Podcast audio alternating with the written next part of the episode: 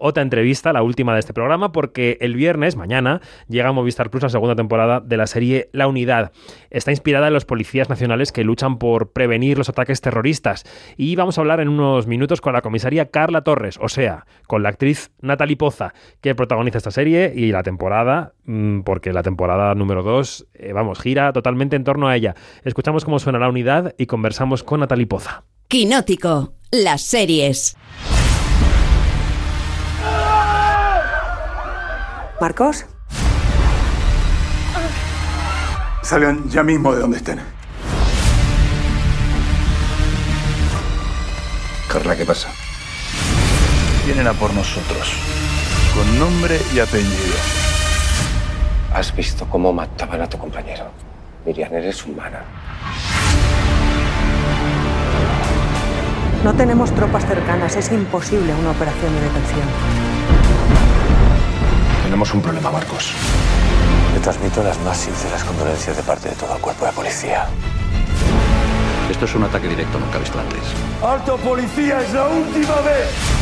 Pues estamos ya en comunicación con Natalie Poza, una de las protagonistas de la unidad que mañana viernes llega a Movistar Plus con su segunda temporada. Natalie, ¿qué tal? Buenos días. Hola, buenos días, ¿cómo estás? Muy bien, ¿cómo va esa promoción? Supongo que de entrevista en entrevista, ¿no?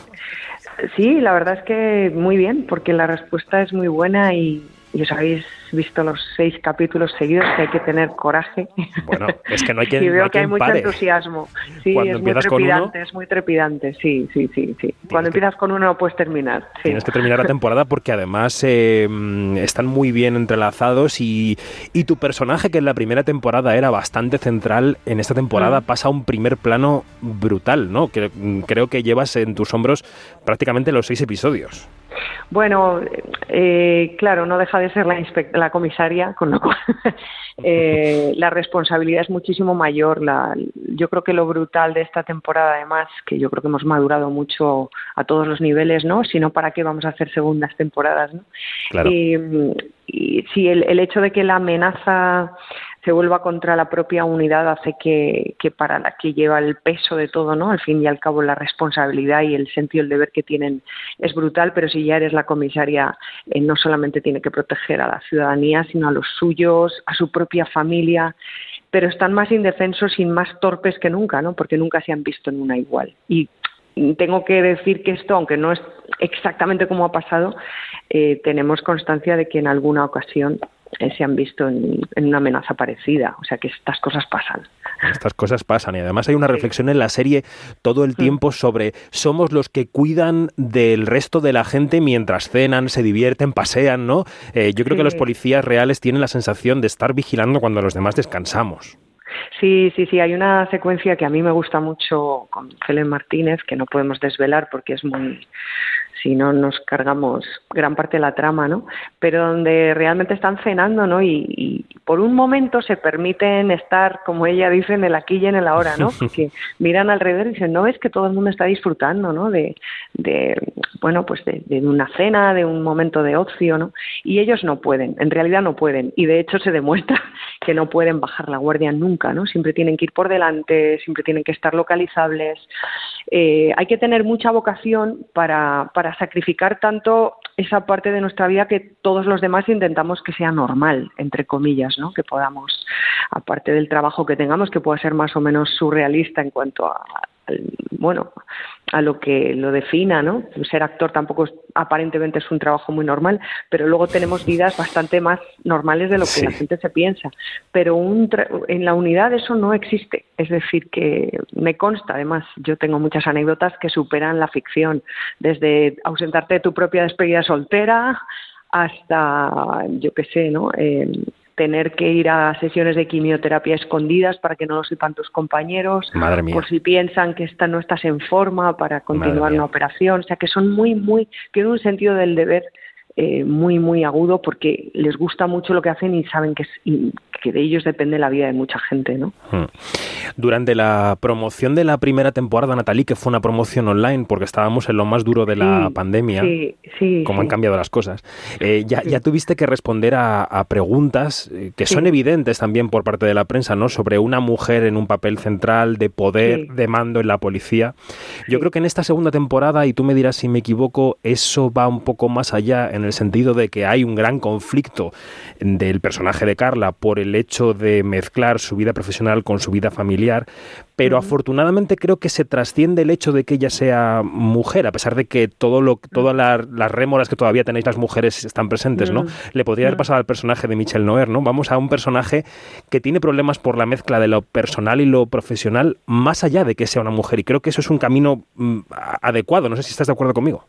Hombre, totalmente, Amarte, que siempre os decimos lo mismo, ¿no? Cuando lo hablamos con periodistas y, además en vuestro en vuestra profesión pasa lo mismo. El día que tengamos que dejar de hablar del tema es que las cosas se habrán normalizado. Yo me alegro también y sé y me consta porque tengo información de primera mano que a la propia policía y a la que sería mi alter ego, ¿no? En, la, en la unidad real eh, pues le produce mucha satisfacción y, y también se lo debemos, ¿no? El hecho de que se vaya normalizando que hay mujeres en puestos de poder y que son mujeres, como ella dice, ¿no? Que no son unas que no tienen una inestabilidad emocional fuera de lo común, sino que son mujeres que trabajan, que tienen un puesto porque se lo han ganado. ¿Les ha costado más? Sí, como en todas las profesiones, porque todavía nos queda mucho camino por recorrer, pero que ya es algo absolutamente eh, normalizado, ¿no? que, una, una, mujer tenga un puesto de esas características y pueda llevar operaciones a nivel internacional y ser la que decide y la que da órdenes a sus compañeros y compañeras. Totalmente. ¿Y qué te dice tu alter ego? ¿Qué te dicen los contactos mm. que habéis hecho en la policía? ¿Eso va mejorando? ¿Se va avanzando? ¿Se siguen dando pasos? Sí, sí, sí, sí. De hecho, ella hace, hace nada, precisamente vio esta segunda temporada y esa era una de las cosas que me, que me dijo, ¿no? Porque además son muy, muy, muy, muy directos y muy honestos en su. Yo además siempre le digo, ¿no? Dime de verdad qué es lo que piensas, ¿no? Y se sentía muy representada porque decía, no somos una panda de locas que estamos ahí porque no, no, somos mujeres muy formadas que, al igual que nuestros compañeros, hemos querido estar en este eh, ocupar estos puestos porque valemos para ello, ¿no? Y, y son mujeres, luego uno cuando entra en la unidad y o, se te vas a Canillas a conocerlas, te imaginas a lo mejor pues por el cine que hemos visto, ¿no? Pues a lo mejor una mujer más masculinizada y que va a parecer una especie de teniente O'Neill y no, aparece una mujer muy femenina con sus tacones, sus pendientes eh, de Animal Print. Yo cuando conocí a la que sería, ¿no? la inspectora jefe, eh, no pensaba que era ella, ¿no? Pensaba que era una periodista que iba adelante. Y, curiosamente, bueno, aunque no es el personaje que yo hago, pero, pero bueno, es una mujer que podría ser, eh, podría tener otro puesto en cualquier otro, otra profesión. Es decir, que, que no porque sea policía aparece una especie de de máquina masculinizada, ¿no?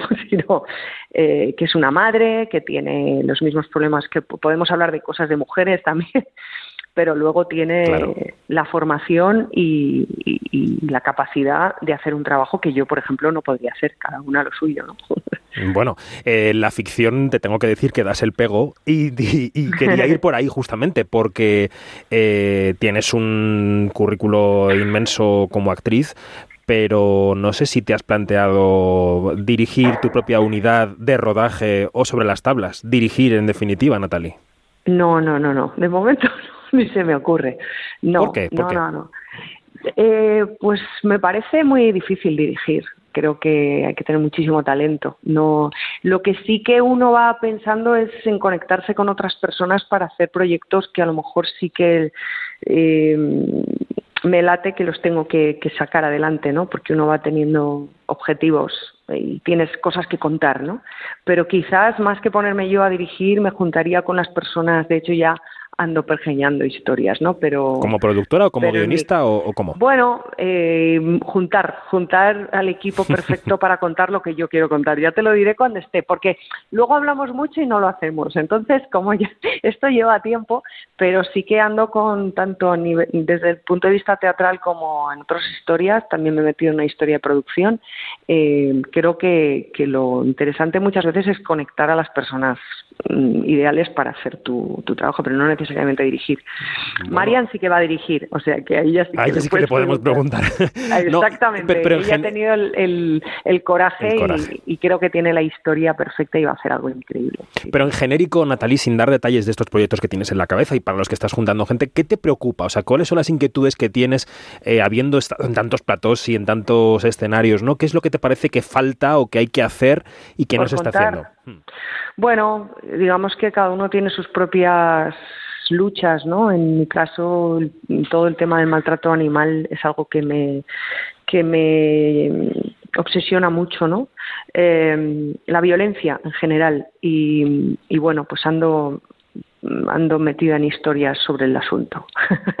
vamos a dejarlo ahí, vamos a dejarlo ahí, vamos a dejarlo ahí. Y en lo actoral, y llevamos terminando esta conversación, lamentablemente tenemos solamente unos minutos, en lo actoral, eh, consideras que has llegado a un punto en el que puedes netamente elegir de entre lo que te ofrecen o, no?